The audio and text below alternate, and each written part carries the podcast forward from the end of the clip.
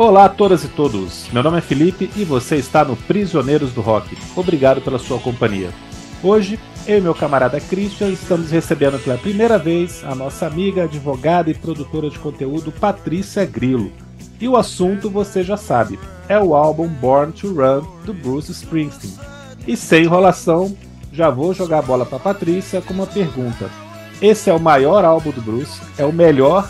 Ambas as coisas ou nenhuma das opções?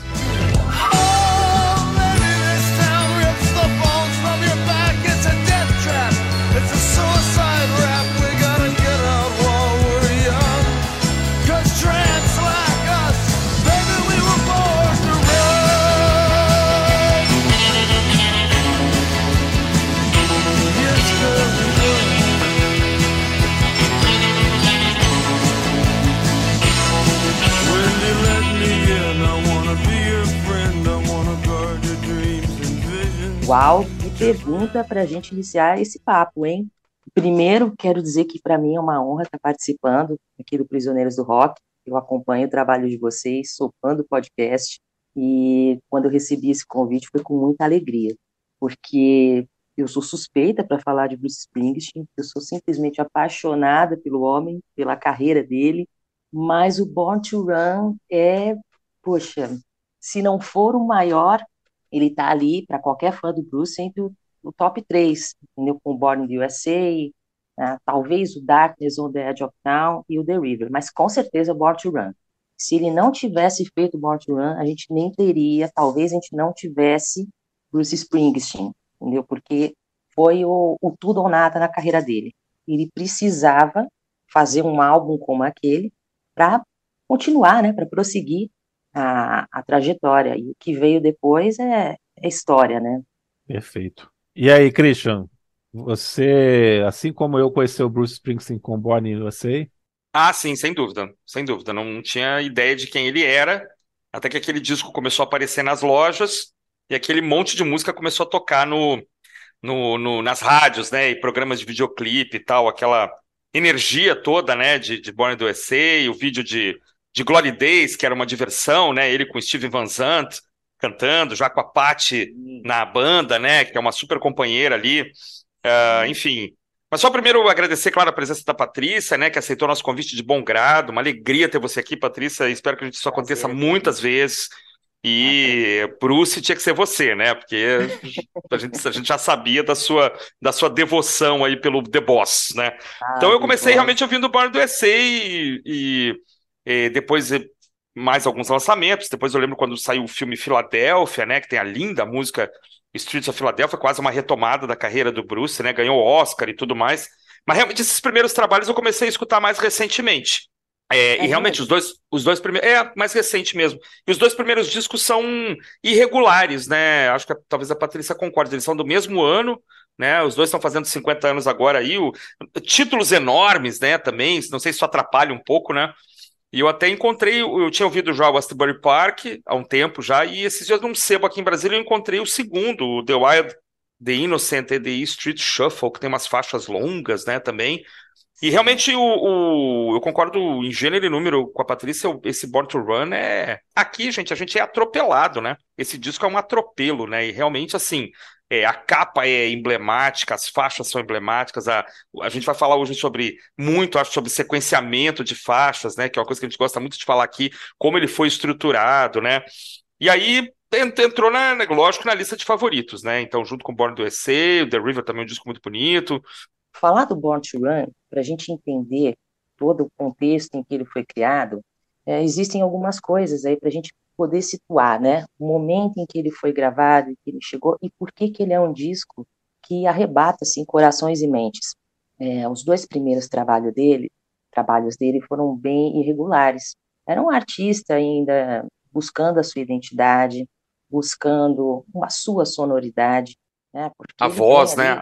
A, a voz, né? A, uhum. voz, a composição, o estilo de compor dele, isso tudo ele, ele tinha muita primeiro que a gente tem que entender que ele é um, assim, é, para você entender Bruce Springsteen, da onde ele vem musicalmente. Ele foi arrebatado pela, como todos da geração dele, primeiro por Elvis Presley, depois assistiu aquela apresentação dos Beatles no Ed Sullivan, Aí montou uma banda depois disso, né? Completamente apaixonado pelo rock and roll e também é, já um pouco mais mais velha ali, já com na adolescência escutou Bob Dylan, teve acesso ao uhum. Dylan e aquilo se tornou referência deles. E também as bandas de garagem, enfim, ele teve algumas, né, com muitas bandas ali na região de New Jersey, ele vem de New Jersey, mas aí ele se lança nessa carreira solo. E aí ele grava o primeiro, Greetings. Então são discos em que ele está buscando aquela identidade ainda. E tem umas histórias muito legais como ele chegou até a CBS, né? Porque um, um, praticamente um desconhecido conseguir gravar o primeiro disco pela CBS ali com, com a chancela do, do, do John Hammond, tinha todo o aval ali do Clive Davis, que era o presidente da, da, gravadora, todo mundo se entusiasmava com ele, só que musicalmente a coisa não, não ia, né? Sempre era quase, quase, faltava algo mais. Até que, bom, chegou naquele momento crucial, ele precisava apresentar ali um resultado, gravar um disco que realmente fizesse jus a toda aquele, aquela atenção que ele vinha recebendo, né? Toda aquela expectativa que se criava ao redor dele. E aí, eis que é, a gente está falando ali em torno de maio de 74, onde ele grava, começa a gravar esse disco, né? Uhum. O primeiro single que eles gravam é Born to Run, a música título. Uhum. Só que ela levou seis meses para ser composta. Né? Olha então, só. Você imagina, eles ficaram seis meses no estúdio gravando uma música. Foi uma produção extremamente complicada, é, é, assim, extenuante, emocionalmente muito puxada, né, para todos eles, porque ele levou quase um ano e meio para ser, ser gravado, para ficar pronto. Né? Caramba! Então, se eu for definir o que, que é o Born to Run, é aquele momento da virada na carreira de um artista. Talvez ele não conseguisse seguir adiante se ele não tivesse gravado esse disco.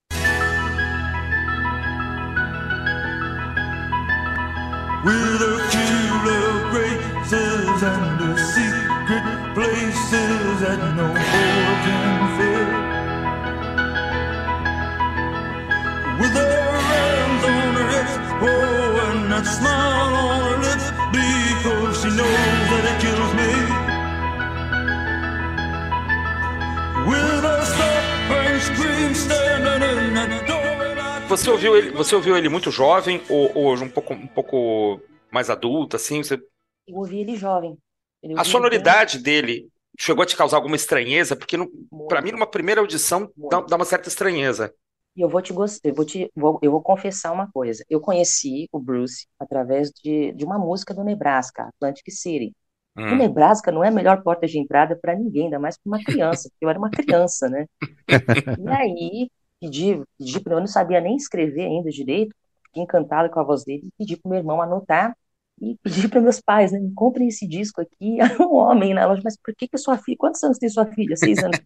Ela quer esse disco? É, minha mãe entendia menos ainda, não, ela me pediu, vou dar de presente. Mas depois veio o Born in the USA. Uhum. O Bruce do Born in the USA é um, um pouco diferente do a sonoridade, né, já anos 80. É. É muito diferente do Born to Run em partes, né? Ali é uma evolução daquele som que você escuta no Born to Run. Uhum. Né?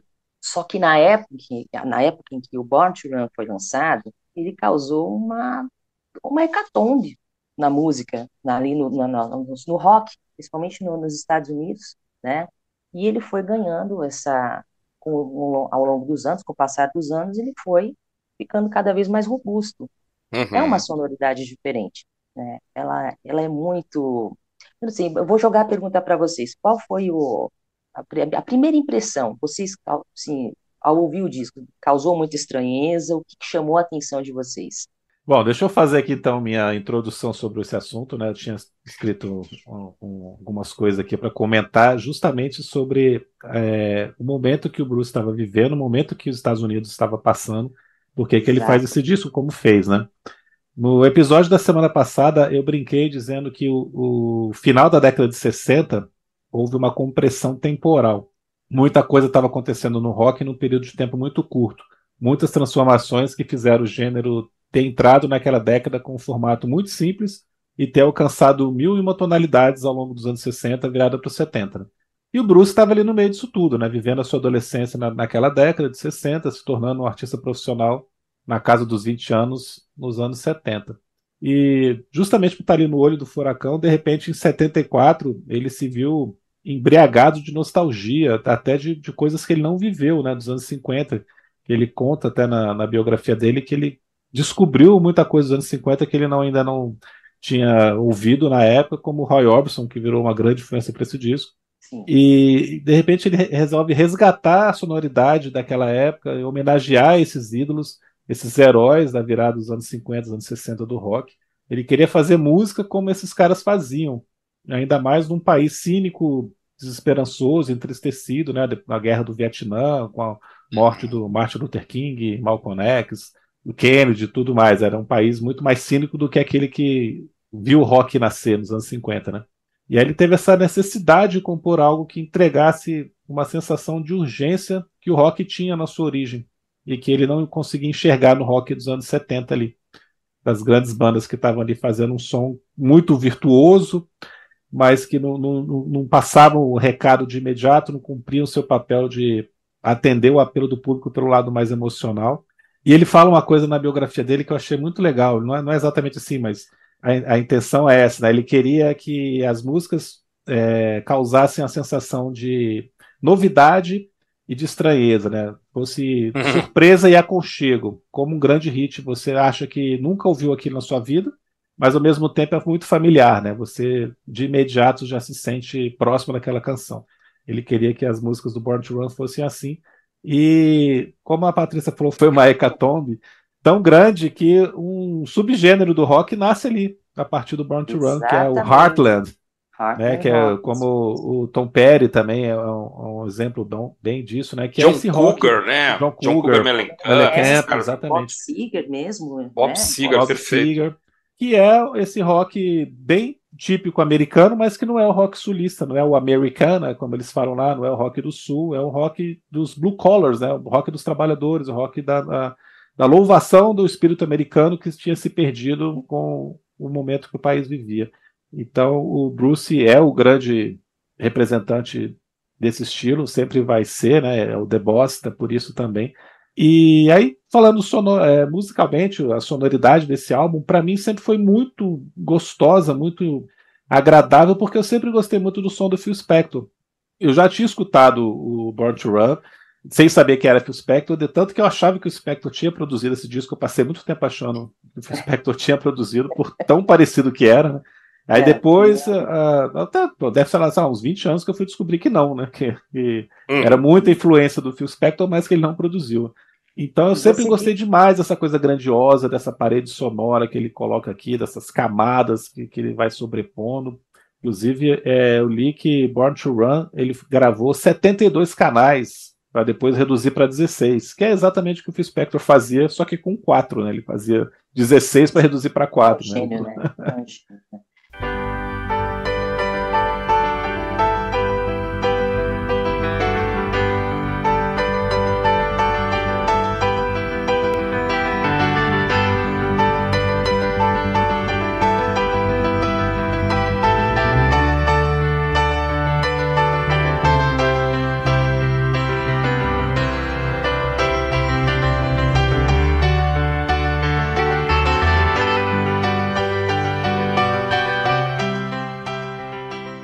Pois é, respondendo a, a pergunta, a, a, minha primeira impressão foi de estar no meio do ensaio, sentado numa cadeira, exatamente no meio dos músicos, né? Eu acho que eles conseguem passar essa ambientação, é, de, de, de que a coisa está acontecendo ali em um canal só, né? Os caras estão. Claro, um ensaio super bem ensaiado, logicamente, e muito bem equalizado, né? Porque embora exista essa maçaroca típica, né, do, dos metais tocando junto com a guitarra e tal, o som do piano, por exemplo, o som do teclado, está muito bem equalizado, né? Então é, é, um trabalho genial, assim, em termos de ambientação sonora. Né? Então, no primeiro momento, você fala assim, cara, esse disco foi gravado em 75 ou em 55, né? Tu fica meio é, em dúvida da década que você está, né? Mas quando você percebe que é intencional, é, você diz, pô, perfeito, cara. Se eu não, não li essa biografia, se, se essa é, e logicamente é a frase que o Bruce diz, ele conseguiu com perfeição, né, cara? Porque você tem essa coisa do metal, dos metais conduzindo muitas vezes a música, fazendo a base junto com a guitarra, às vezes mais alta até que a guitarra, solos de saxofone fantásticos também. Tinha um time aí maravilhoso, né? Os Brecker Brothers, David, o David, David Sanborn.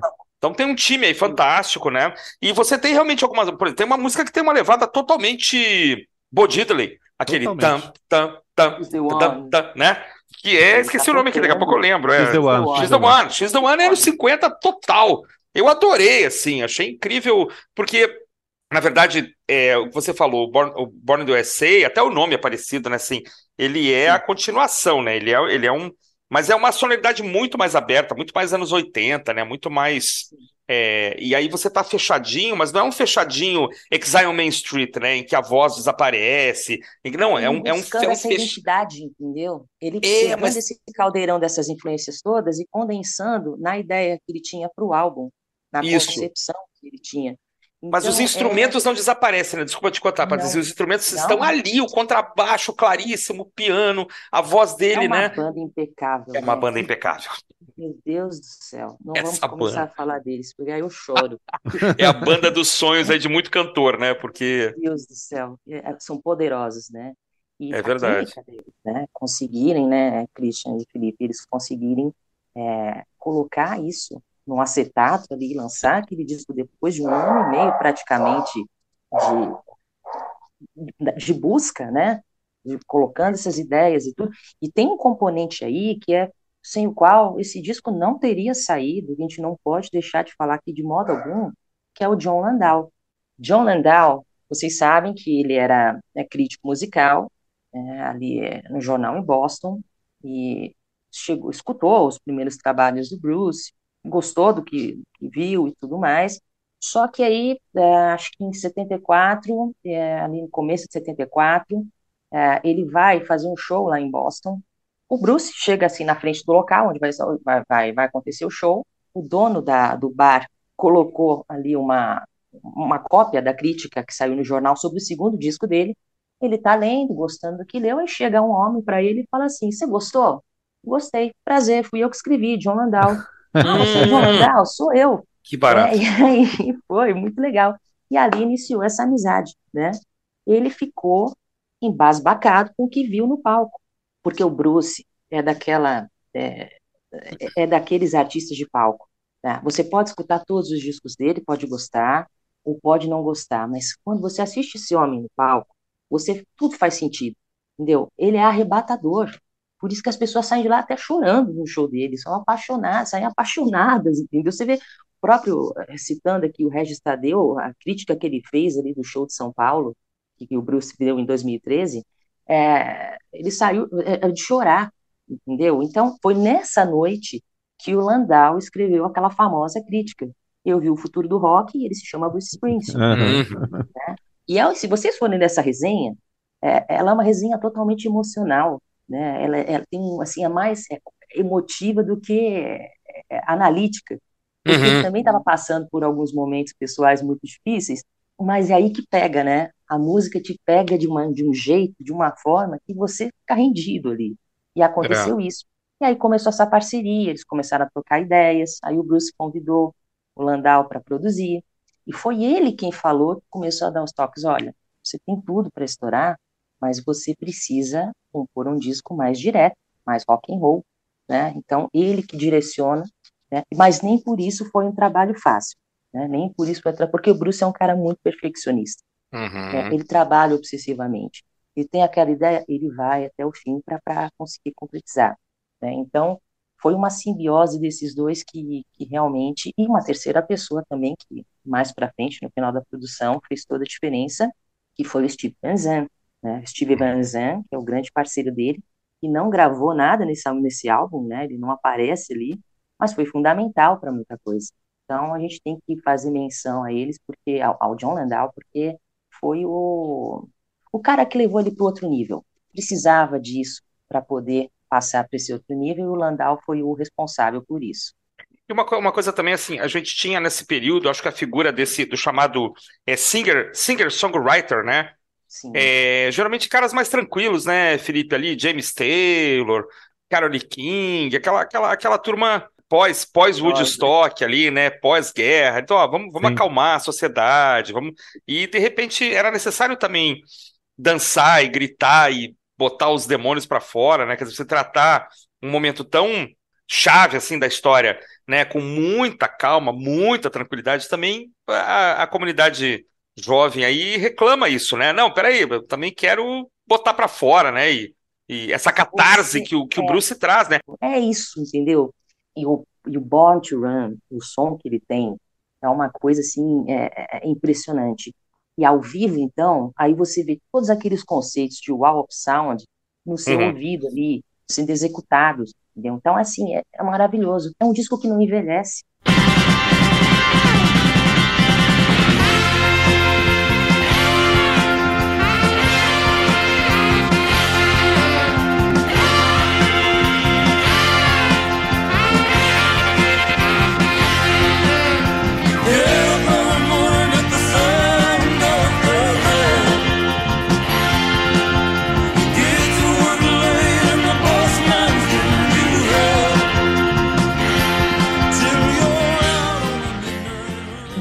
Dizer aqui para vocês é, por que, que esse disco ele foi, ele causou tanto impacto quando ele foi lançado, justamente pelo contexto ali histórico social que vocês comentaram e que é uma grande verdade, mas também porque como que era o rock naquela época, né? Como você falou, o song, os, os, os cantores, os cantautores, né? Cantautores, perfeito. Termo em português. Muito bem. Os cantautores, eles dominavam as paradas, mas os, os grandes nomes do rock, eles não estavam mais interessados em rock, entendeu? Já eram mainstream. Eles estavam mais. É. Stone estava só no jet set. É. A Rod Stewart também. Entendeu? Você pega as grandes bandas. O Elvis, naquela, começando aquela temporada dele lá em Las Vegas, entendeu? Já estava ali. Né? ladeira abaixo já, né? ganha. Então, é. aquele espírito de rebeldia, aquele frescor da música, né? Aquele sentimento arrebatador que só o rock proporciona para um adolescente, aquilo tinha acabado. E aí o é. Bruce chega com esse disco. É verdade. ocupa esse espaço. Entendeu? Então, por isso, conquistou. E, sim, e foi um disco que, que, sim, que, que influenciou muita gente. Muita gente montou uma banda por conta disso. Joe Strummer, do The Clash, hum. ama esse, amava esse disco. Ele assistiu oh, uma apresentação do Bruce. É, tem até uma carta famosa que ele publicou uma vez, uh, Bruce is Great, e ele fala por que que Bruce é legal, né? E ele, depois que ele assistiu esse show, foi outro que saiu de lá as lágrimas, arrebatados também, e algum tempo depois montou a banda dele e o resto é história, né? The o resto é história. E, e, tudo mais, né?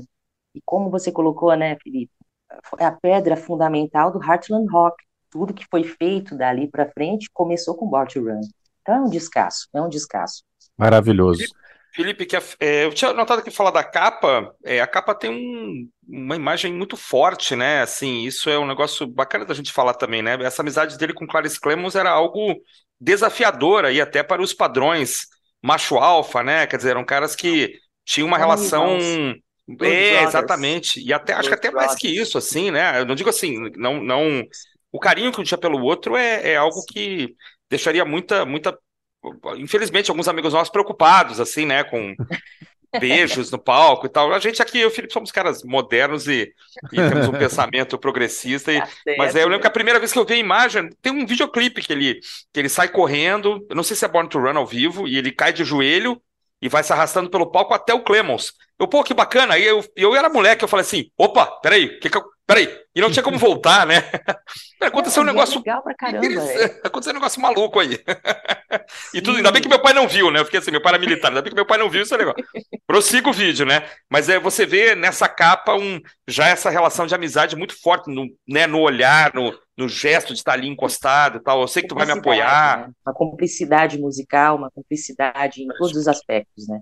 É, e o Clemens acho que era meio que o, o porta-voz ali da Street Band, talvez, né? O... É, aquele tamanhão dele ali, tem que encarar aquele homem, né? Porque é, assim, é, assim, o Jake é grandão, o sobrinho dele, né? Que é o atual, ele é grandão, assim, né? Eu não Mas conheço, é, não, não vi ainda esse, esse rapaz, não. É o atual, o atual integrante é Isso, parente é do Clemens. É o sobrinho dele, é o sobrinho. Ah, Inclusive, ele falando, falou, sabe? Ele falou para mim, né? Tive a oportunidade de conhecer a maioria deles, foi muito legal.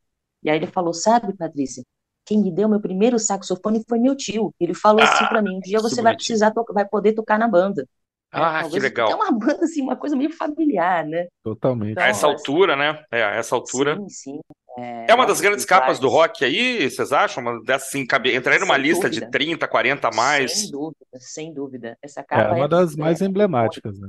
Sim, você coloca uma capa como a Born to Run, você tem aquela do Bowie, a, do Aladdin. Aladdin Sane. Eu acho que está no mesmo patamar assim, de capas icônicas. Ah. O legal dessa capa, eu estava dando uma pesquisada, é, a sessão de fotos que eles fizeram tem várias outras poses bem mais tradicionais, assim, para uma capa de um disco de rock. E eles acabam escolhendo essa aqui, que é como se fosse no, no intervalo, assim, entre, entre, as poses, né? Os caras já estavam de saco cheio de tirar foto, eles estão conversando, rindo, e o fotógrafo vai e pega uma coisa meio descontraída, assim, né? Não, é, não parece uma coisa pensada para é. posar desse jeito, né? Então, é verdade. mais sensacional ainda. As outras fotos shots, são todas né? mais tradicionais, assim. Sim, e, sim, sim. E o Clarence acaba que é, tem aquele papel meio que de, do Mick Fleetwood, né? De, de ser a, a junção da, das pessoas da banda ali, de ser um meio paizão também. Ser o, o grande capa... brother dele mesmo, né? É, e essa capa, ela também passa a mensagem do que é esse disco, né? ela passa a mensagem do som que ele busca ali da, do rock, com soul music, com, é. com também com a questão que ele queria passar em termos de letra, a, que os Estados Unidos é um país aí com muitos problemas aí, raciais, né? Então, ele dá o protagonismo para o som, para o cara, Nossa, né? Para o homem exato. negro e para o saxofonista, né? As duas hum, coisas estão na capa. Assim, né? é, mostrar o que, que é o som deles, é uma miscigenação entendeu? Estão todos ali juntos. Sim. Aquilo é uma irmandade, não importa isso, cor, raça, nada disso. Entendeu? A gente está aqui pela música, a gente tem né, os nossos, é, nossos interesses aí e, e, somos todos aqui juntos, irmãos. Como isso se, se é, denomina, né? Blood Brothers, irmãos de sangue mesmo. Esses caras construíram isso, sabe?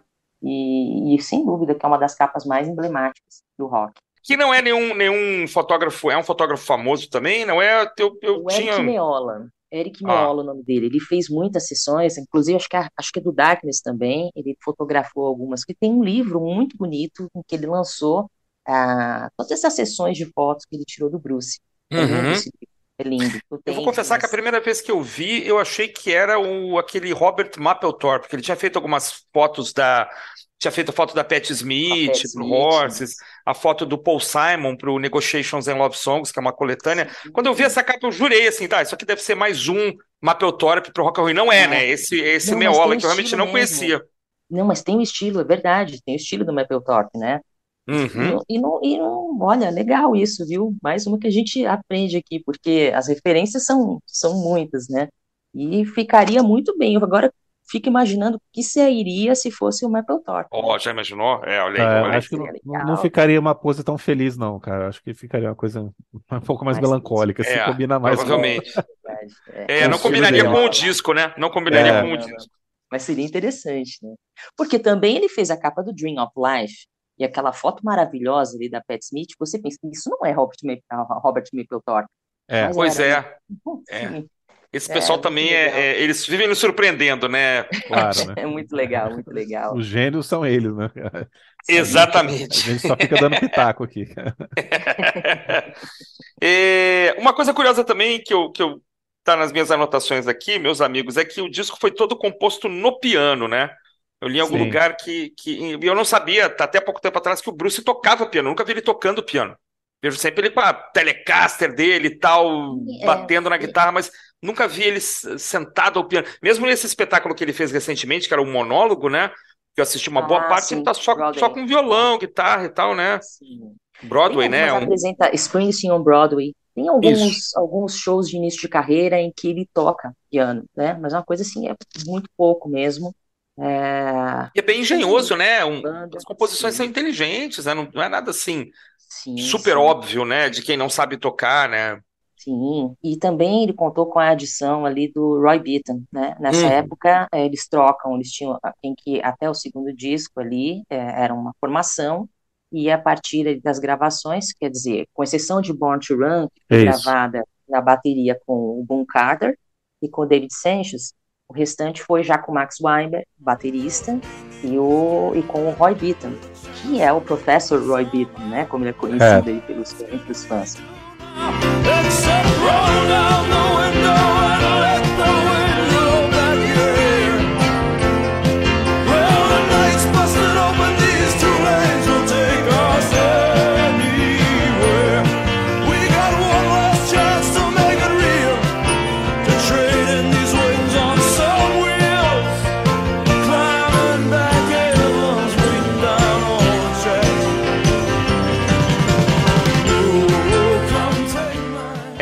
Pode, ele abre com Thunder Road.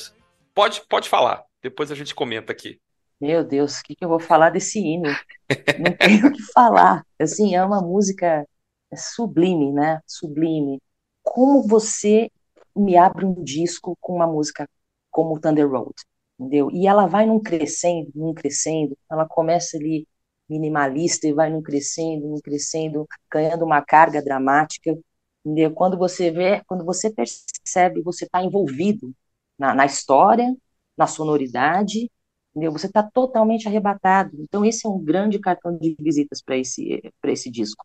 É, é, um grande cartão de visitas, é a porta de entrada assim formidável das grandes aberturas da história da música, assim, de discos né? Grandes aberturas. É uma canção linda. Eu tenho amigos que casaram ao som dessa música. Oh, Aliás, vou mandar um abraço para eles, a Aline e o Blanco. É, é legal. Não estão morando mais aqui, moram já há alguns anos nos Estados Unidos. Com certeza assistiram alguns shows já dessa turnê e casaram ao som dessa música. Então, assim, é uma música que traz um frescor, uma carga, ao mesmo tempo traz uma carga assim de dramaticidade muito grande. É uma canção, é, ela representa tantas coisas, né? O sonho americano em ruína, ao mesmo tempo a busca, né? E, e, e, o Bruce sempre fala uma coisa que é interessante. Muita gente fala que esse é um disco de fuga, né? Porque ele fala, ah, vamos sair daqui, vamos vencer, né? Essa cidade não é pra gente, não sei o que mais lá. Mas para ele sempre foi um disco de busca. E realmente as histórias são sobre buscas, né? Então, é muito bacana. Eu, ele não estava fugindo, né? Ele não estava fugindo de nada. Estava buscando algo, né? Tava buscando algo, né? Então, assim, é muito bacana. Thunder Road é com certeza uma das minhas favoritas ever, assim, do Bruce. E amo, amo essa música. Belíssima faixa de abertura. É, eu gosto muito dessa introdução com piano e gaita, o jeito que ela vai crescendo, quando a Patrícia a falou. É, é, eu gosto muito da história que ele conta aqui. Realmente eu concordo. É uma, não é uma letra sobre fuga, mas é de busca de algo maior, né? De uma necessidade de sair de onde se está ela sempre me lembrou muito Fast Car da Trace Chapman, que tem essa mesma história sendo contada, inclusive com a mesma analogia do carro, né?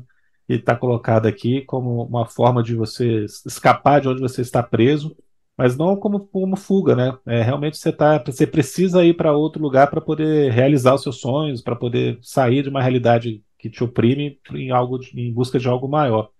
E então ela tem esse papel aqui de, de abrir o lado A e ser ao mesmo tempo uma faixa irmã da que abre o lado B. Né? As Exato. duas têm a, mesma mensagem, as duas têm a mesma estrutura empolgante e grandiosa. E você já é jogado no disco aqui com, com esse tsunami em cima de você, né? Quando ela cresce ali, você já está mergulhado nessa, nesse álbum e você não tem como fugir mais. Cara. Belíssima Exatamente. canção é uma faixa que traduz o que, que é aquela ruína do sonho americano naquele momento. Tá? A gente estava falando que de um país com, com a sua autoestima é, nas cordas. Você tem uhum. os Estados Unidos pós-Vietnã, pós-Watergate, né, com todo ah, aquele ah, problema de crise econômica que estava muito, né, a ruína do sonho americano, né? Então essa letra, ela, essa música, ela reproduz muito bem isso, né? O que é era verdade. ser jovem naquela época, né, com, com, toda aquela carga ali, a perda da inocência, entendeu? O que que vai, o que, que nos aguarda daqui para frente? Então, essa música tem isso também. Né? É verdade. Ela toca muito por conta disso. E eu acho que essa sinceridade, né? Eu acho que assim, além da ambientação, de ser uma faixa épica, é, você vê que o, o, o ele está cantando sobre um, uma temática que ele conhece bem, né? Ele está exatamente fazendo isso, né? Ele está ali partindo para uma, uma tentativa, né, de, de fazer a carreira dele estourar, de, de ser ouvido, né, pela, pela, pela América toda, pelo mundo todo, enfim. Então essa, isso é muito forte, né? Quer dizer, não é um cara ele não está cantando em terceira pessoa, ele praticamente está cantando em primeira pessoa, né? Então isso é muito legal. E a música tem uma guinada no final também que é muito bonita, assim, é típica música para tocar em show. E de, várias aqui tem isso, né? Isso aqui é para tocar Sim. em show com essa mega banda e levantar a galera nessas horas, né? Levanta, então ela é muito bem. 50 é. anos é. quase depois do show levanta. São os momentos é. do auge mesmo, assim, do, dos shows. É, uma faixa muito bonita, é, muito bonita. É muito bonita. E, e, e, e veja que, que Born to Run, ela. Born to Run, a gente está falando aqui de Thunder da, Road. faixa de abertura Thunder Road, ela, ela tem uma estrutura aparentemente simples. Uhum. Né? Aparentemente simples. Mas é uma canção, assim, musicalmente também ela é complexa, ela tem sua complexidade dos arranjos, das mudanças. Entendeu? Então, esse disco ele engana muita gente. porque ao mesmo tempo em que ele tenta trazer essa simplicidade, a gente não pode, né, esquecer, tem uma série de nuances, assim, musicais, que você vai, a cada audição você vai descobrindo. É muito é legal isso daí. É, isso, isso é uma coisa de ter a banda grande, né? A banda grande tem isso. É, você. É muito fácil embolar os instrumentos. Né? Aqui não, aqui cada um tem o seu papel, né? E me parece que é uma coisa difícil aqui também, e acontece, é difícil de acontecer, mas aqui acontece, que é um profundo respeito e amizade entre os músicos, né? Então Isso, vai lá que é hora, é hora de você brilhar agora, vai. E a banda toda faz uma cama, seja para o piano, para guitarra, para saxofone. Pra... Agora é o outro aqui, quer dizer, vai aparecer o baixo aqui. Há um, há um respeito, né? Há, uma, há uma, um alto senso, assim, de, de reciprocidade musical, de sensibilidade musical. Isso está no disco inteiro, não vou falar isso de novo, não. Mas isso está no disco todo, né? Você tem uma lista imensa de músicos e eles todos aparecem tranquilamente no seu momento, na sua hora. Não tem um que se destaca loucamente mais que os outros, né? Não tem. É, eles são muito bons e muito respeitosos entre eles, né? São, são. Então, isso é muito legal. A química é perfeita. A química entre eles é incrível, né? A química entre eles. E é, é o que aparece logo no começo da segunda faixa.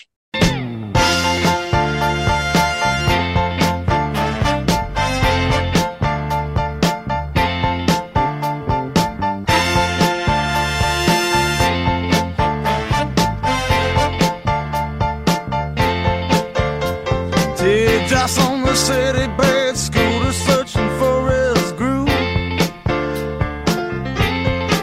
Seem like the whole world walking pretty and you can't find room to move. Tem esse riffzinho lindo, cara. Parece a abertura daqueles, daquelas séries da década de 70, lá, sei lá, Cheers, aquelas séries, né, que sempre tinha uma música tema, né?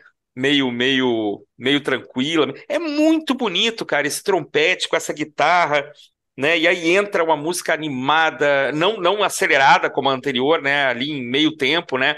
Mas muito, muito deliciosa, né, cara, de se ouvir, de se escutar. É, Tent Avenue Freeze Out, porque é a história da E Street Band, como eles se conheceram, né? E eles quiseram reproduzir. E a história da produção dessa música é muito legal também, porque foi um, mais um daqueles casos ali de, de de gravações intermináveis, eles não chegavam em consenso, não, não, o Bruce nunca estava satisfeito com o resultado final, e aí um dia o, o Van Zandt foi visitar o Bruce, ele não estava na banda, não estava participando das gravações, foi lá visitar para ver como é que estavam as coisas, e eles tinham passado um dia inteiro tentando gravar uma sessão ali do naipe de metais, e ele viu o Bruce, não, você tem que fazer isso, vocês agora entram assim, tá? explicando que cada é, faixa ali, cada músico tinha que fazer. E eles não estavam conseguindo entender, né? Mas o que, que ele está querendo? A gente não está conseguindo reproduzir, né? Não está conseguindo passar. Aí o Vanzan falou, não, peraí, deixa eu ir lá, deixa eu ir lá. Ó, começou a cantarolar. Vocês fazem isso. Tan, tan, tan, tan, tan, né? Isso aqui vocês fazem, entram dessa forma. Ele quer o som da Stax, né, da gravadora. Ele quer uhum. o som de uhum. de metal do Stax. Ele quer isso. Vocês aqui, vamos lá, agora todo mundo. Ensaiou duas vezes, a música saiu, foi gravada. Bah. Então, assim, foi muito engraçado. E por que ele contando isso que é engraçado, né? Falou, se não fosse eu, não sei o que seria do Bruce. Então, ele fala, ele é, ele é fanfarrão, né? Gente boa pra caramba. É, apareceu um cara muito legal, né? Bom, é isso. É, é, gostei do que você falou. Realmente, para mim, ela também passa essa impressão de trilha sonora, essa, essa coisa grandiosa, esse soul que tem aqui, mas ao mesmo tempo muito alegre, né? Uma coisa simples até do jeito que ela te cativa. É a história da banda, inclusive eles, eles falam na letra, né? Do Bad Scooter e do Big Man, que é o Clarence e ele, né? BS, o Barry Scooter é de BS, Bruce Springsteen.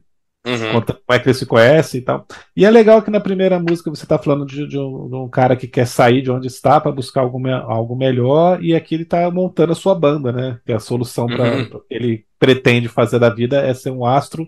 Então ele está contando aqui na sequência o que, que acontece, né? Então tem essa ordem das faixas aqui que faz, faz esse papel aqui para continuar a história. Eu acho essa música muito legal. Ela é um caso único aqui nesse disco, na sonoridade, no, nos arranjos. Foge, né? As outras todas você consegue achar paralelos, mas essa que ela foge, ela, ela é única aqui. Mas é uma das minhas favoritas, cara. Eu gosto demais de Tenth Avenue Freeze Out.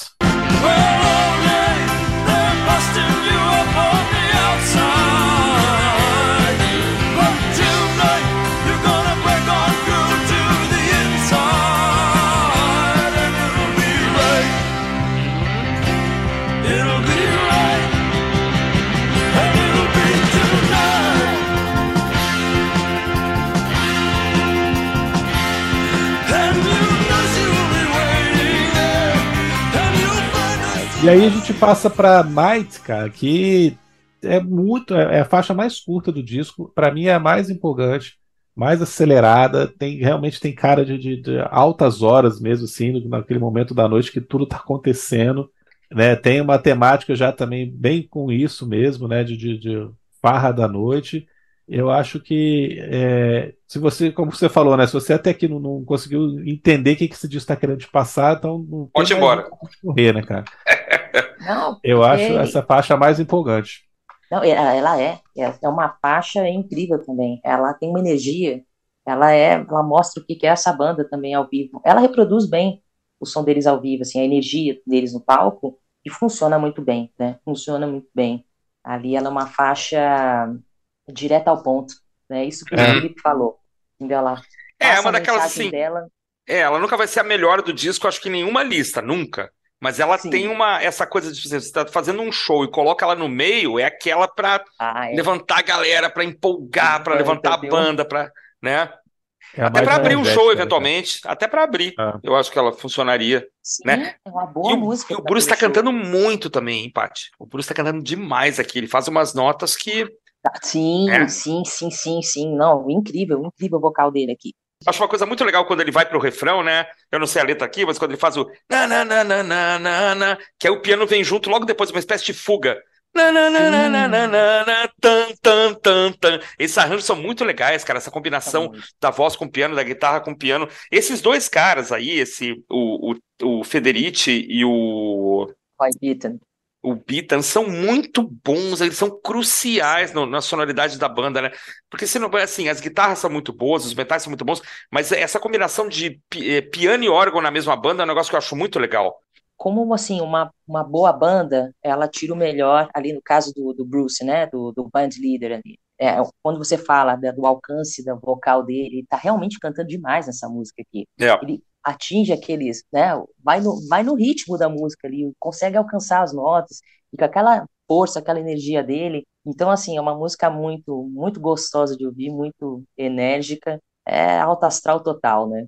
É e o lado já está assim. acabando, né? Vem Backstreet para fechar o lado Ai, A, né? Ai, meu Deus do céu.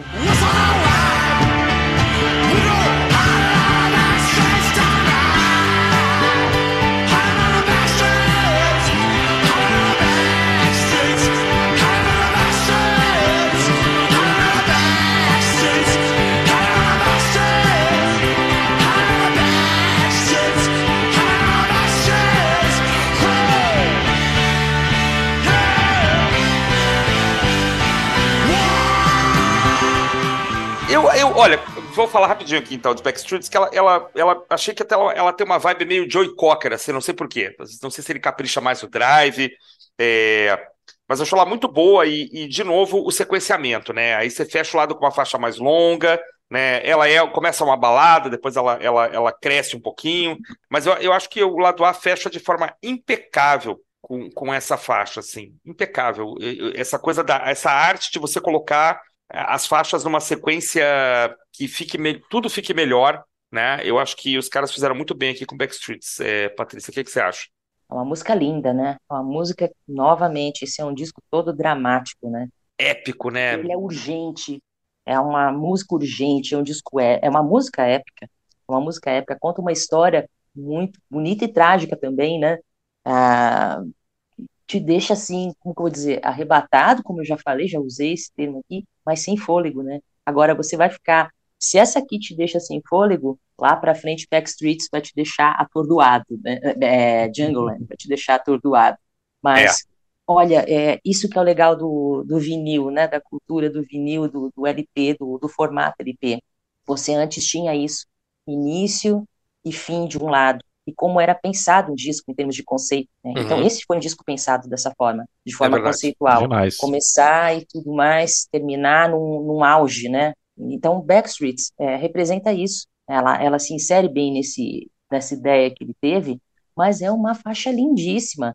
No é. final, ali, quando ela, quando ele, ela atinge o ápice, aí depois ela volta ali para pro piano, né? A origem uhum. da, da, da, composição, pro piano. Uhum. on the back streets, e vai subindo, é. e vai crescendo, e vai crescendo, e vai crescendo, até a entrega explodir, vocal, né? a entrega vocal dele é demais, né? Nessa música, Nossa né? Nossa senhora, isso aí é, é a essência dele, sabe? O cara é isso, né? É, é, é essa paixão, essa paixão, essa Backstreets é uma música que representa bem o que é a carreira dele, o que é esse homem, e ao vivo, então, essa música, eu não tive a sorte de escutar, mas as gravações que você escuta são coisas assim lindas, né? E eu fiquei até arrependida, porque teve um, uma das vezes que eu fui assistir, é, tinha um terceiro show, mas eu falei, já assisti alguns, então vou aproveitar que eu tô por aqui e assistir um outro. Né? Uhum. Depois eu falo qual que é, que senão você vai, quem, quem tiver ouvindo o podcast vai me matar. Então você deixou de assistir o show do Bruce pra ver isso, né? Mas aí ele tocou Backstreets e todo mundo riu de mim. Você não foi? Ele tocou. Eu falei, droga. Né? assim. Cara, num disco que você tem Born to Run, Thunder Road, Jungle Land, você ainda ter Backstreets e ela se destacar e ela conseguir chamar tanta atenção é porque realmente você está falando de um álbum diferenciado, né? É realmente emocionalmente muito intensa, muito poderosa é essa história de amor, de amizade, né? Que não dá para saber quem que é o Terry aqui que está sendo cantado, se é um amigo, se é um amor, se são as duas coisas, se é um homem, se é uma mulher, mas também não interessa, né? O que é Sim. importante aqui é, é, a emoção que é transmitida a cada momento, assim, a evolução que ela tem, uma dinâmica perfeita mais uma vez aqui. É, cara, e escutando agora, esses últimos dias, foi a que eu mais repeti para escutar de novo, assim, mais do que as mais famosas até. Foi a que mais Essa me cativou é... agora esses dias. E eu fiquei realmente impressionado, assim, e esse final dela, né? Fiquei imaginando isso num show, como é que deve ser uma coisa louca, o estádio inteiro cantando, é, né, é repetindo junto com ele ali naquele final. É, fecha muitíssimo bem, e aqui também a gente tem esse contraponto, né? Assim como você tem a faixa de abertura, que são faixas irmãs dos dois lados, eu acho que Backstreets e Jungle Land conversam muito bem como encerramento, né? Elas têm Sim. uma similaridade também, assim. Sim. É verdade. Sim. Agora, o, o, o, andamento final dela, né? Como a gente colocou ali, depois do, do auge, da, da, toda aquela aquele paredão sonoro, e como ela encaminha, né? A forma como ela se encaminha para o final é também das grandes músicas aí que, já foram é. compostas, né? Gravadas, é lindo. E tem é uma dinâmica um pouco assim de, de, de igreja gospel, assim, americana, né? De você fazer o, o preparar o clima, né? Para a música começar a crescer e ter aquela epifania no final, né? Ele faz muito isso nesse disco, né? é, né? É, quase uma, uma elevação, sim, sim. assim, né? Do, do, do sei lá, do espírito, do, da alma, do, da pessoa, sim. enfim. Né? Então isso fecha. seus demônios, né? É, exatamente, que a gente falou bem no comecinho, exatamente. exatamente. Muito bacana.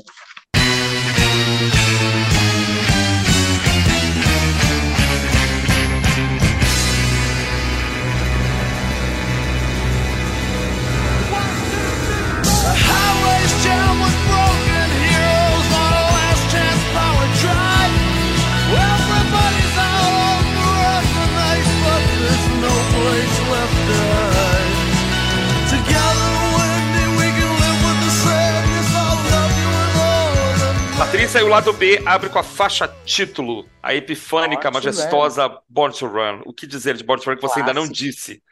Ah, meu Deus, clássico absoluto, música maravilhosa, espetacular, esplêndida, mas é, foi a primeira música, né, gravada, aí que deu origem aí a, a, todo o restante do álbum, foi gravada ainda em 74, com a formação antiga da Street Band, com o Bon Carter na bateria e o David Sanchez no, no piano, Uhum. E levou cerca de seis meses para ser gravada. Ah, como o Felipe colocou já, ele tentou reproduzir é, os efeitos ali das produções do Phil Spector, do Wall of Sound, e conseguiu, porque é uma música primorosa. Mas em termos de letra, você tem aí todos os arquétipos né, da cultura norte-americana. Os carros, a, a estrada como fuga, né, a, o, American Dream, Runaway American Dream, é uma música que retrata bem aquela época, né, é mais uma música, e essa realmente atingiu corações e mentes, né, e é uma música, assim, icônica, é, é se você for comparar a importância dela, é um hino pro, pro americano, né, é um hino, assim, é, de geração para geração, sabe? As pessoas gostam, se identificam, mas em termos assim, o que, que ela nos fala? Porque nós somos brasileiros, a gente não viveu aquela realidade, nossa realidade é outra e tudo mais. Aonde que ela te pega? Nesse frescor, nessa sinceridade, o vocal dele é uma coisa. Ele é o real deal, sabe? É um cara, gente como a gente, parece que está cantando para você. Você pode até nem entender o que ele está falando, mas você se sente inserido ali naquele contexto dele, naquele universo. É uma música, assim, é, incrível, sabe? Ela é, ela é, é, muito significativa. Depois que você entende, você curte até mais, né? Porque é, é incrível, eu gosto muito. Felipe, eu não sei nem o que, é que eu vou dizer, porque eu acho que eu ia dizer mais ou menos a mesma coisa, mas então diga aí o que, que você tem a ah, eu, eu também, depois. Cara. É, é. Para a gente não ficar sendo repetitivo aqui, eu vou acrescentar só o detalhe de que essa música foi para as rádios numa versão anterior do que aparece no disco, né? Que são no takes que ele estava gravando ali ao longo de 74, que realmente ela demorou muito para ficar pronto, como a Patrícia disse no começo. E foi engraçado porque ele lançou esse single para as rádios, fez um sucesso como ele nunca tinha feito até então, é, marca shows, né? para poder divulgar o futuro novo LP e o LP não saía. E aí tem uma, tem uma história de que ele termina o disco com. Ele tá ele e o Clarence terminam de mixar o álbum, ele e o Landau tavam, terminam de mixar o álbum e vira a noite em claro e de manhã ele pega o ônibus e vai fazer o primeiro show, cara. Literalmente. Não.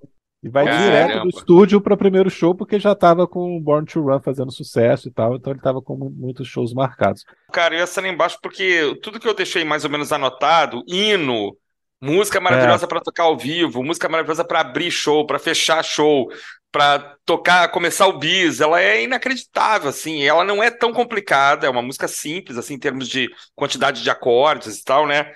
mas ela tem esse, esse refrão, esse, esse riff inicial que já é absolutamente arrebatador, né? era isso? Era o riff?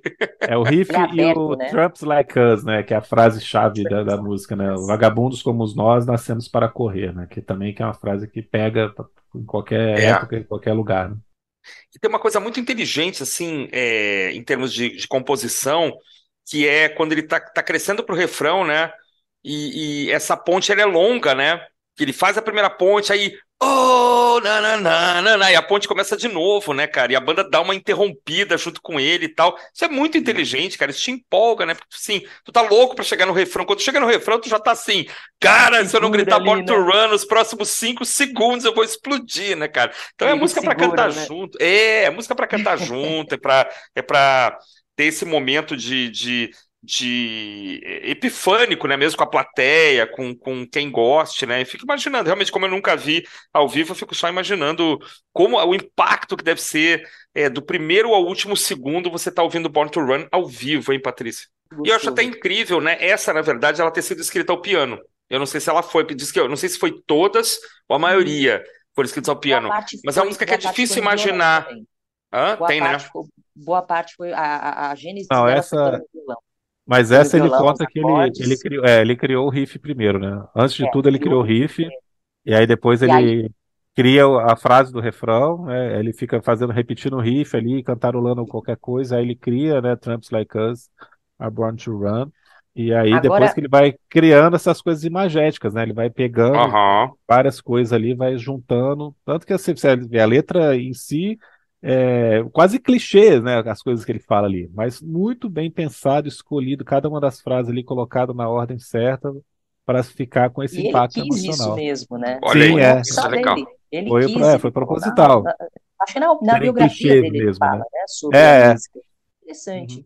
Mas e uma última coisinha. A letra, falar, é lindo, falar. entendeu? É Como lindo, a gente falou, é. todos os arquétipos da, da cultura uhum. norte-americana estão lá, desde os beatniks, desde, desde os pioneiros, vamos dizer assim, da busca sabe? De, de, que é o sonho americano mesmo, né?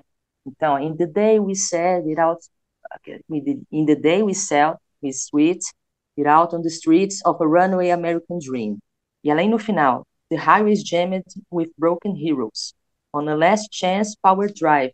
Pô, é lindo, entendeu? É. Eu quero até pedir desculpas que eu tô um pouquinho aí, o Felipe vai cortar, porque eu tô um pouco nervosa aqui, tá? Felipe não, não vai cortar. Vocês... Essa parte Agora ele não vai cortar. cortar. Ah, Felipe, se você fizer isso aí, vai entrar com uma liminar com o meu advogado. uma liminar. Para impedir a execução desse episódio. Ainda hoje, até meia-noite, né, sai uma decisão. A forma como ele canta também é muito interessante, que tem uma coisa é Bob Dylan ligado no 220, né? A forma como ele, como ele, né? Quem tá contando uma história mesmo, né? Claro que não é, é, distante do jeito de cantar do Bob Dylan, é distante do tipo de composição do Dylan, mas como tem essa influência para mim assim muito clara na, na, forma como ele conta essas histórias, né? quando ele tá contando histórias, é, tem lá a raiz é, do Sr. Zimmerman, né? Com certeza, né? Não tem não? Mas você acho... acertou em cheio, porque o próprio Bruce já declarou algumas vezes que ele queria que o Born to Run soasse como se o Roy Orbison cantasse como o Bob Dylan, sendo produzido pelo Phil Spector. Isso. Caramba. Mas eu não consigo enxergar o Roy Orbison aí, aí eu não, é difícil para mim. Diz, ele diz que é mais em Thunder Road. Hum. Só que ele. É, inclusive tentou... na letra de Thunder Road ele fala, né? É, exatamente. The Lonely, né? Cantando para os solitários. Né? Se você desacelerar tremendamente e pensar na voz do Orbison, uma balada, Baby We Were Born to Run, tudo bem, passaria, Sim. passaria, passaria é, legal. É mas é, é, é por aí, se é por aí eu concordo. É por aí. É, mas, mas é, é só por aí que eu que concordo. É mais em termos de influência, né? Como é, influência sim, certamente. Mesmo, né? Certamente, certamente. O, o timbre dos dois não, não é nada parecido, né? Mas essa questão dele com o Roy Orbison aqui tem muito a ver também com a certa insegurança que ele ainda tinha com a voz, ele não tinha se encontrado ainda ah, tá. totalmente tá. como vocalista, né? Sim. Então esse negócio de estar escutando o Roy Orbison e querer fazer uma música que soasse como uma música do, do Orbison cantada pelo Dylan tem muito a ver com essa coisa do, da voz dele, do timbre dele, dele não se achar aí um vocalista completo ali pronto, né? Uhum. Ele fala isso também, né? Que ele tinha limitações, então ele tenta fazer um Roy Orbison como do jeito que ele conseguia.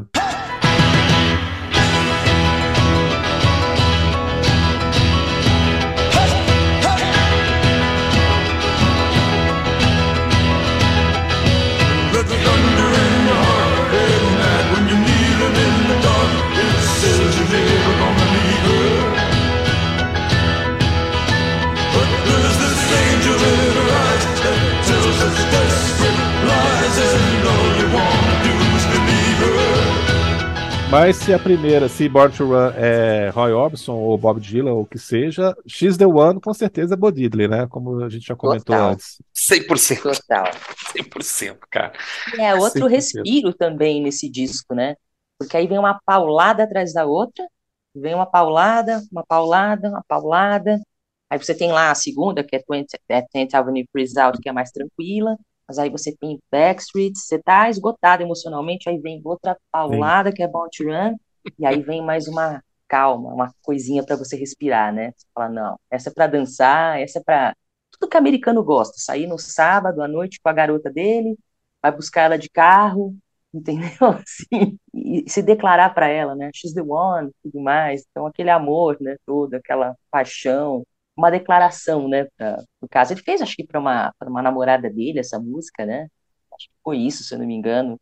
É, aqui para mim a gente tem um tributo, tem um tributo aos anos 50, 100%, né, cara? Aqui ele tá, quer dizer, se já não tinha ficado claro, né, porque nem todo mundo vê essa coisa, sabe que é o Phil Spector, ou vê essa essa muralha sonora e tal, mas aqui é anos 50 100%, né? Bodidra, aquela batida tchan, tchan, tchan, tchan, tchan, né, que foi emulada milhões de vezes. É o momento do respiro. Essa é a próxima faixa, né? São os momentos da gente respirar, porque vem uma pauleira depois, né? Mas eu adoro essa música, é linda música, muito bacana. E, e Meeting, então, é uma coisa maravilhosa, mas a gente já chega lá. Deixa o Felipe falar de, de X the One e a gente chega em Meeting daqui a pouquinho. Eu acho assim, em termos de dinâmica, o disco acaba em Born to Run, assim, nessa coisa da adrenalina lá em cima, ligado na tomada 220 o tempo inteiro.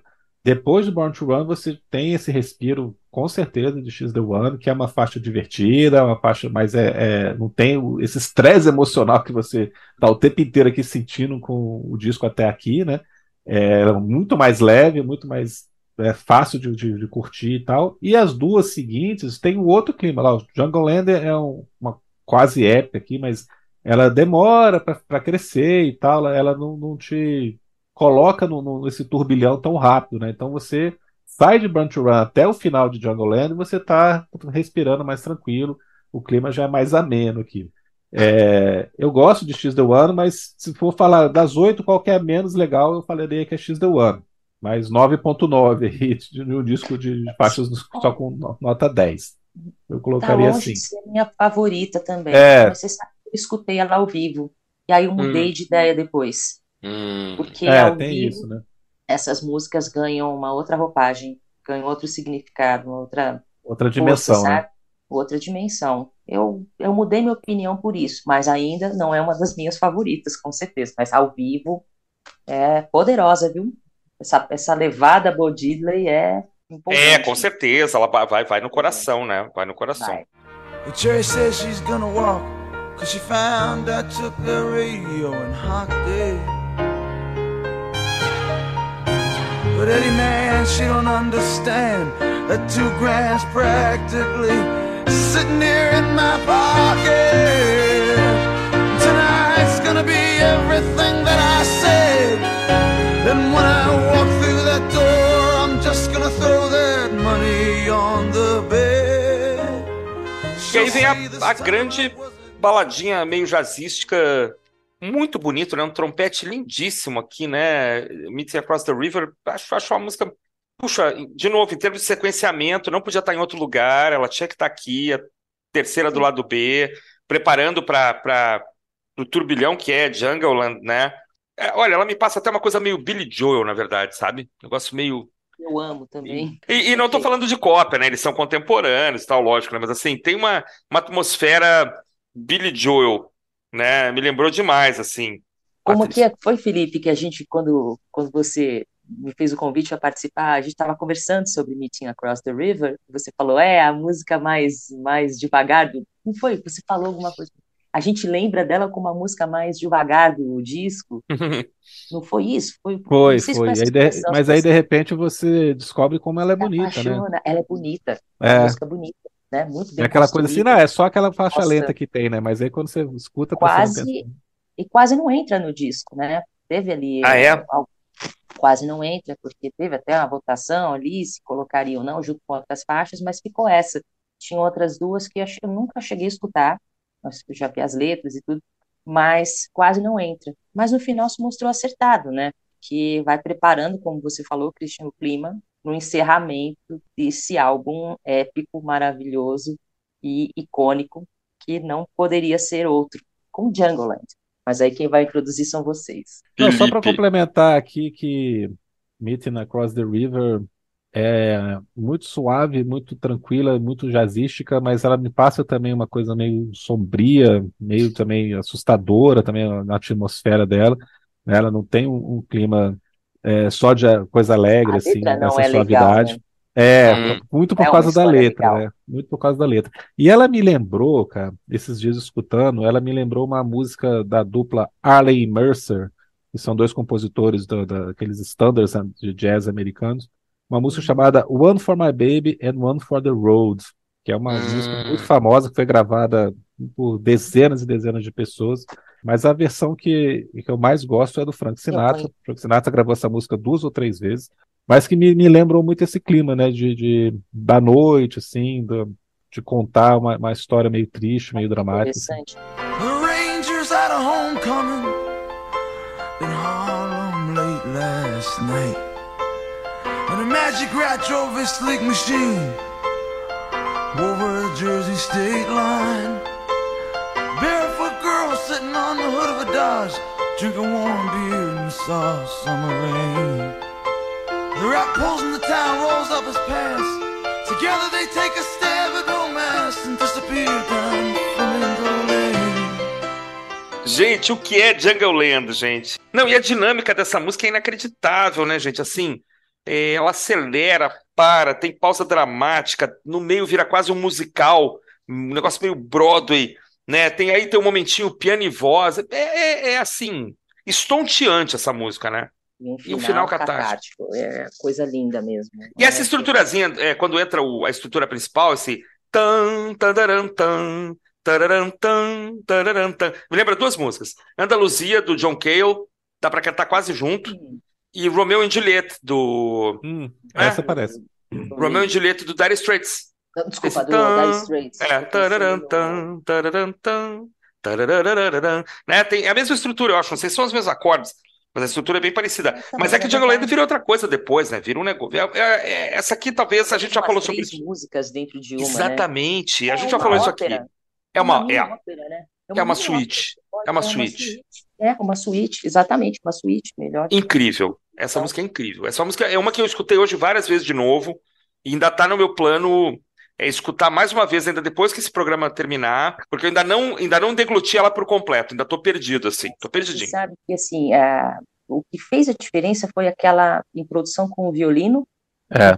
que introduz mesmo, né, para aquele clima, que, que vai ser a música, mas ele não queria aquela introdução minimalista, ele queria hum. um night de, assim, ele queria é, ele queria mais cordas, né? Um quarteto, acho, um quinteto, não me lembro agora. Ele queria mais cordas. Eles chegaram a ensaiar, mas aí acho que foi o Landau que falou: não, vamos insistir aqui com um violino tá bom, entendeu? Um violino tá bom só. E aí foi feita essa introdução, deu o clima né, para o que foi a música, né? Porque é a música, porque é, é, é nossa, é maravilhosa. Eu, eu vou chorar se eu começar a falar dessa música aqui. porque ela é, é, é, tudo, né? Assim, se começar a cartanear, né? É tudo, é maravilhoso, é o mais do côncavo, do convexo, mas é uma música que ela te leva a, a vários estados de espírito, a várias, é, são tantas nuances aqui que você escuta, escutem Jungleland antes de qualquer coisa. A gente está falando do disco, mas as pessoas que estão nos ouvindo têm que escutar o disco e por um momento esquecer todas as baboseiras que estou falando aqui, né, as conjecturas que a gente está fazendo, muita coisa não, que a gente está falando com base no que realmente aconteceu, mas eu não sou musicista, né, eu escuto a música, a música me toca pelo coração mesmo. E se você escutar Django e ao final da, da audição, sabe, não sentir absolutamente nada, cara, você é uma pedra. Você morreu. Você morreu, sabe? Você não tem coração, você é um desalmado. Porque é, é uma música arrebatadora, é linda não, não, não havia outra, não há outra forma de terminar um disco desses senão com essa música. É lindo isso aqui. Ela, ela, é, ela é a essência desse disco, tá tudo ali contido, né, condensado. A Jungleland é, é a grande música desse disco para mim. Ah, olha só, legal. Olha só, ah, isso é... legal. Então, isso é uma coisa que a gente fala muito aqui, sabe, Patrícia? A gente já falou sobre isso várias vezes, assim. Tem aquela música que é o grande hit, né, Felipe? Tem aquela que é a mais elaborada que é a que é. chama mais atenção. Nem sempre é o hit. Até né? embarga a voz para falar de Django de tanto que eu amo essa música. que bonitinho, gente. Felipe, Django Land, embarque sua voz, Felipe. Vai lá, que eu sei que você também é um cara emotivo, como eu também sou. Ah, cara, quem mais pode, pode falar de Django Land? Cara, é, eu acho legal a história da violinista, né, que é a Suki Lahave, que é uma israelense que ela praticamente só foi para os Estados Unidos para tocar essa música. Ela ficou pouquíssimo tempo lá e voltou para Israel, teve uma carreira lá e gravou só nessa faixa, né? E, e, como é importante essa introdução com o piano, né? Como ela te coloca na, na faixa que te abre essa epopeia tão bem, né?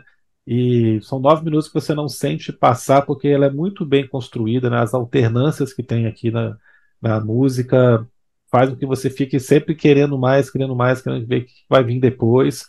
Eu gosto é. muito como ela cai ali mais para o terço final e de repente ela ameaça voltar, acelerar de novo, umas duas vezes assim, do jeito de cantar, ou a banda dá um, um repique assim, mas ela não vai, ela continua, depois ela cai de novo, vai ficando mais tranquilo. E aí você vê o Bruce cantando ali, meio que num falsete, meio que forçando a voz. É com muita emoção, né? E que você vê que realmente ele que ele tá indo no limite do que ele consegue fazer, aquele finalzinho Exato. ali.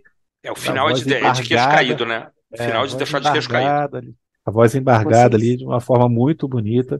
E, Não. cara, você só fecha os olhos assim, espera ela ir passando, assim, né, cara? O rio que vai te levando até Exatamente. o finalzinho dos nove minutos e meio ali. Belíssima, cara, belíssima faixa, Não. perfeita e forma de encerrar um disco, né?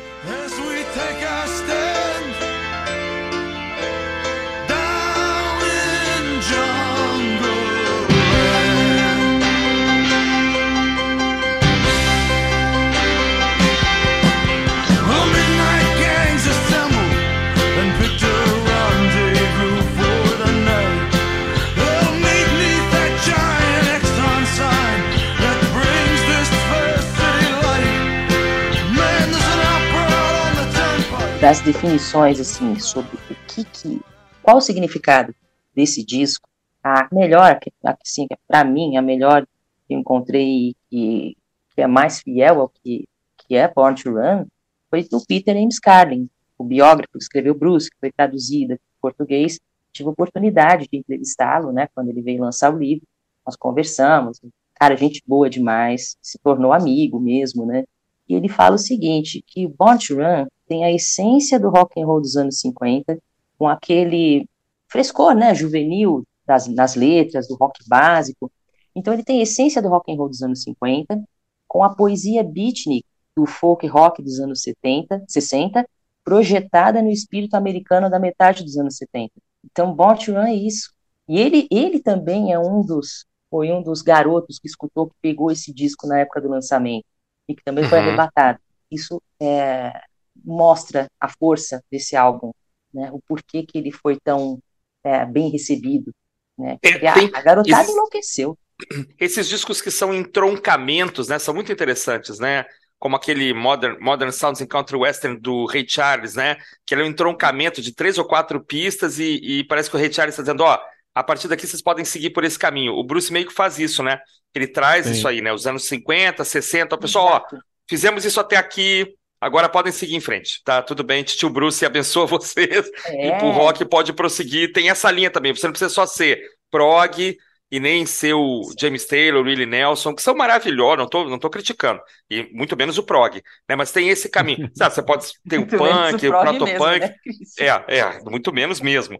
Mas você tem esse big rock aqui, né? Esse grande rock and roll que não é hard, que não é pesado, que não é agressivo, mas que é crítico, que é socialmente preocupado, que é racialmente né, inclusivo. Então isso é isso é muito interessante, né? E, e é vigoroso e, e, você pode cantar junto, você pode ficar feliz e, e você tá ali cantando certas mazelas, né, certas coisas muito graves da sociedade americana, mas sem ficar triste, né, sem ficar necessariamente para baixo, né. Born to Run, para mim, é um daqueles álbuns que surgem assim a cada 20 anos e que eles são tão inovadores, impactantes, que eles é, mostram o caminho que virá pelos próximos outros 20 anos, entendeu?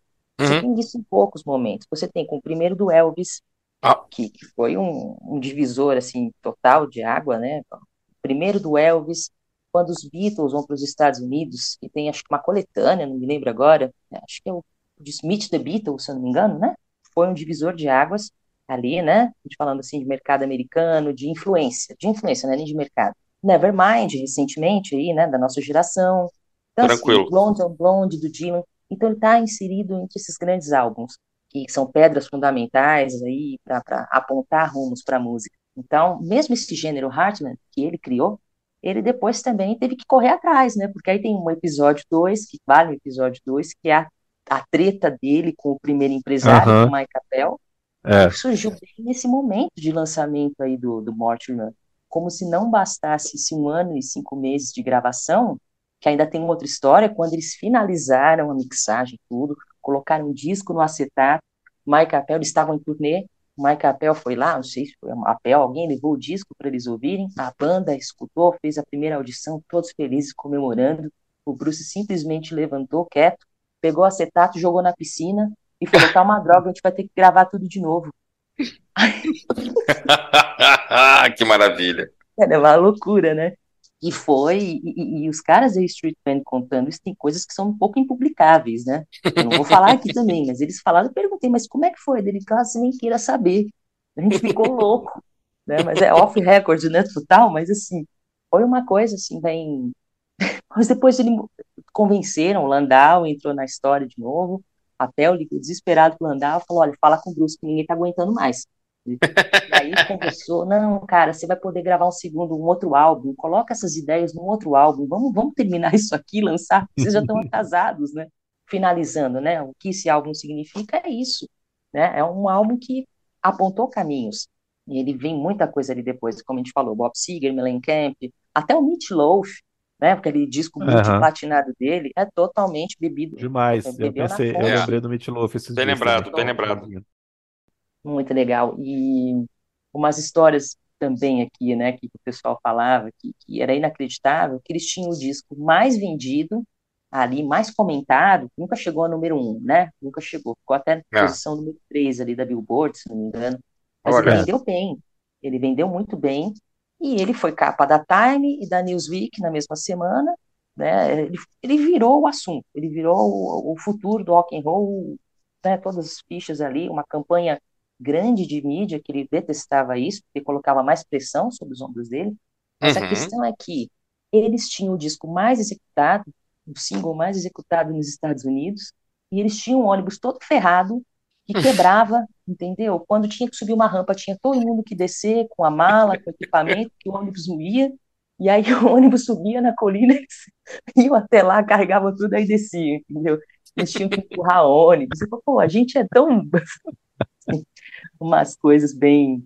Tem umas histórias trashes. O legal de você conhecer essas pessoas, quando você consegue ter acesso, é que você vê que são assim, gente como a gente, eles são uhum. blindados, ele é o Bruce Springsteen, tá?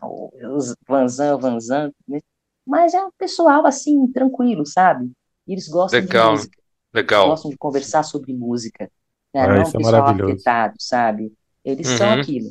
A essência deles é aquilo. Então eu falo, Bruce Springsteen é um artista verdadeiro, tá? Nessa, tem a essência daquilo mesmo que ele passa. Não, não é, não é não é fabricado.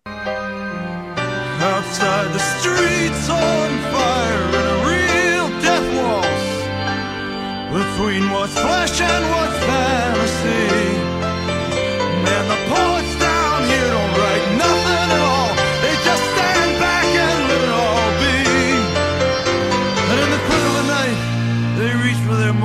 try to make an honest stand they wind up wounded.